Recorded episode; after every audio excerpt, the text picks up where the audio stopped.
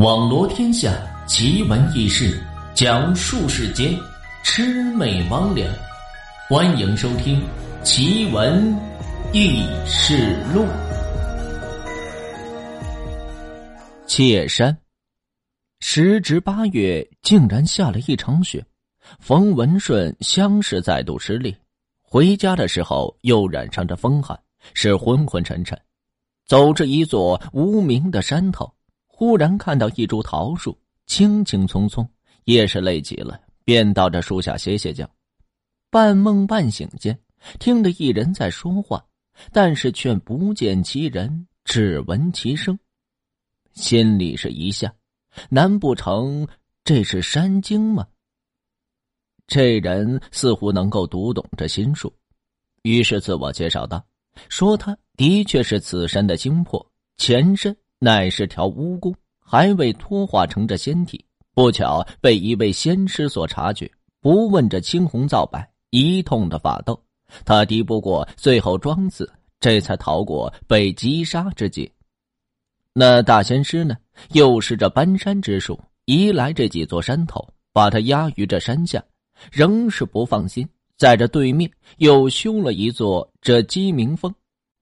若蜈蚣精再度醒来的话，就会惊动这鸡鸣峰的法阵，趁其精元尚未恢复，将他给诛杀。冯文顺听到这里，暗暗称奇。且莫说话，我眼下乃是神将，你只需按照我说的做，免得惊动法阵。冯文顺听后点头称是。蜈蚣精又说道：“当年我未曾害过一人，却仍被这仙师镇压。”已有这三百余年，我不敢动弹。有次，易小童在这山上丢了个桃核，生根发芽，这桃苗正好植根于我这亥桥之中，是乃长势旺盛，结的果实更是味美香甜。由此，我便想到一计：我的周身有一万三千只窍，若是有着一半的窍孔直上这桃树，便能借取它们吸取这天地之间的灵气，不被这鸡鸣风所察觉。待十年之后，终身通畅，就可以破山而出了。可是这区区的鸡鸣峰也是奈何不了我。种植的桃树自然也是由于灵气的缘故，会枝繁叶茂，果实甚多。这也算是我对于冯老弟的答谢吧。他们的卖价也定是不菲，比求那镜中水月一般的功名要好得多呢。冯文顺亦有着南窗归田之志。闻言之后，是惊喜道：“如此甚好，一切静听着兄长的安排。”返家之后，收拾父母留给他的伯婿，买了些许的桃核，又在这无名的山腰搭建了一处的屋子，依着蜈蚣精的吩咐，每日种下这桃核，带着桃苗破土，那山中被镇压的蜈蚣精借此来吸取着灵气。眼看着桃苗是越来越多。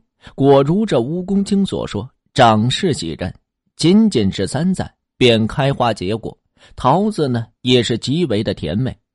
次日便有着商贩慕名而来，早早预定运往这各州各县，颇为的畅销。冯文顺是忙不过来，于是就雇人看管。花开花落，花落花开，无名山早就更名为这桃花山。冯文顺也由这青山少年变成华发老叟，此时的这个冯文顺早已是家产万贯。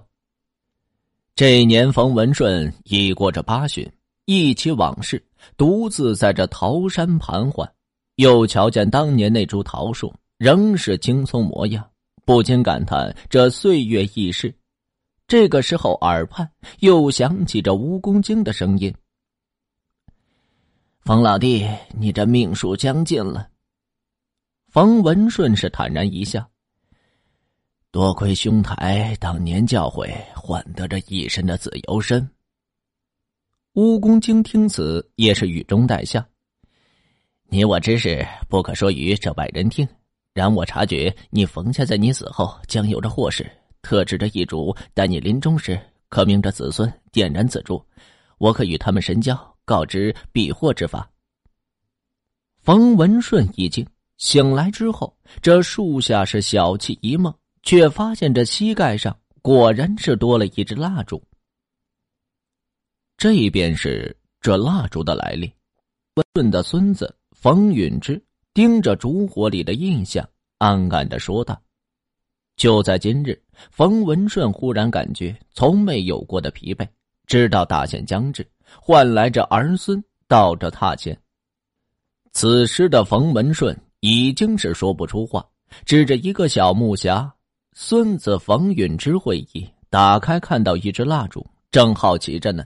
又见爷爷示意他点燃，冯允之是连忙照办。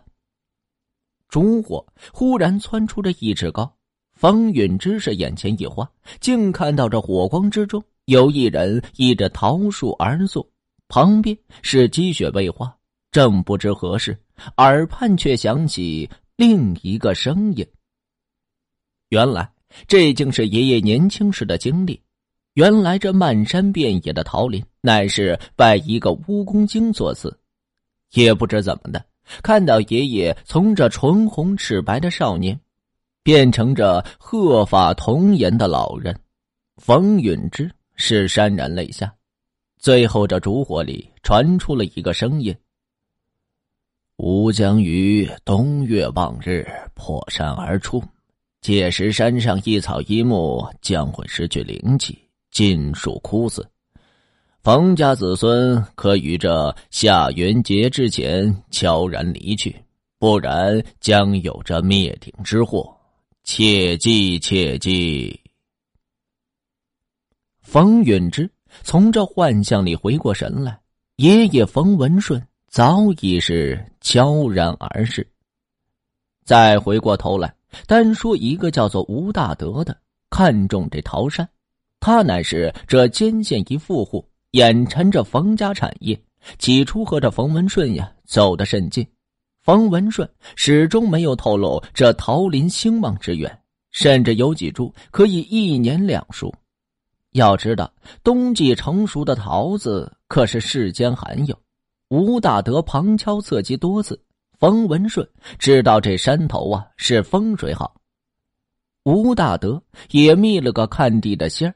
这看地仙儿啊，装成是这路人，在山路上转了多时，言之凿凿道：“此地乃是风水宝地，乃百窍皆通之士，无论种何物，建宅还是葬人，都是这妙地。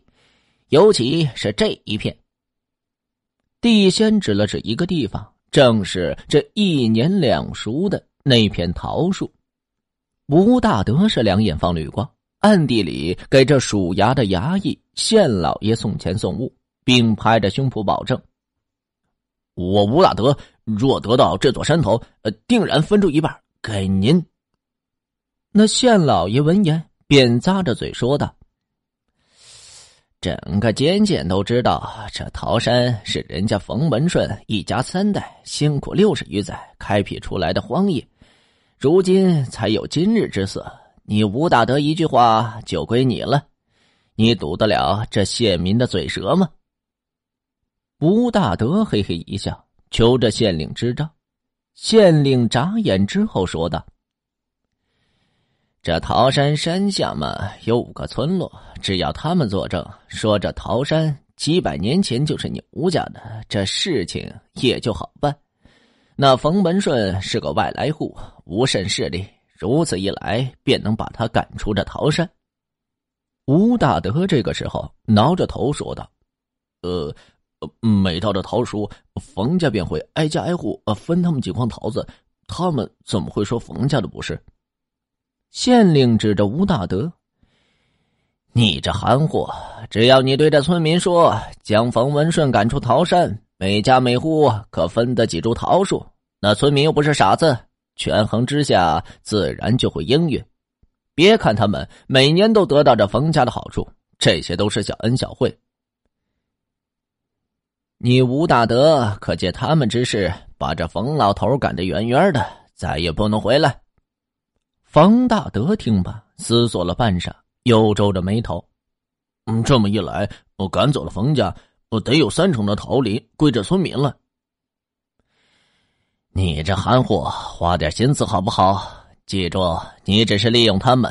那么好的桃子，他们想都别想。到时谁若不满的话，到这衙狱，我自会给你做主。吴大德这个时候是连忙跪地叩谢，暗中纠集好的村民，又许诺甚多好处。村民们那是听得一个摩拳擦掌，突然对着冯家是充满了莫名其妙的怨恨。冯家的佃户们闻此喜讯，也是赶来凑热闹。众人商定之后，下元夜那夜，瓜分冯家。那日一到，走在最前面的是平时冯家带的甚好的几个佃农，扛着锄头，和着铁锹，就来到这冯家。却见着院外门锁，不由分说就砸开这院门，冲进这屋里。这个时候，冯家早就收拾好这细软，不知道逃到哪儿去。冯家没有留下一文钱，愤怒的人们就把整个屋子是砸了个稀巴烂，最后一把火还给烧了。再说这吴大德接手这桃山之后，正值着百木萧零，偏偏这桃山上仍然是欣欣向然的模样。吴大德是喜得两天两夜是睡不着觉。又过了数十日，望月之夜。吴大德正睡着香甜，突然听到这震耳欲聋的巨响，忙是起身观瞧，但见这桃山的方向有百丈长的红光，是直冲着云霄。吴大德这时候面无人色，瘫倒在地上。次日，吴大德心有余悸，带着几名劳力到桃山上一看，却见整个桃山是一塌糊涂，满目的苍夷。天崩地裂似的，不仅这桃林没了，凡是山上的一草一木，全都枯死。吴大德血往上涌，大叫一声就昏了过去。从此，这吴大德呢，也是落下了病根谁说话声音稍大，他便四肢抽搐，口吐白沫，非晕个一两个时辰是醒不过来。吴大德正是偷鸡不成蚀把米。承诺好处没有兑现给这县令，为了消其盛怒，几乎是倾尽家产，才让这县令稍稍的起顺。奇闻异事录本集播讲完毕。如果您也有这类的经历或者是故事，需要主播帮您进行播讲的话，或者您想要了解更多故事，欢迎关注微信公众号。梧桐说三二一，梧桐说三二一的全拼。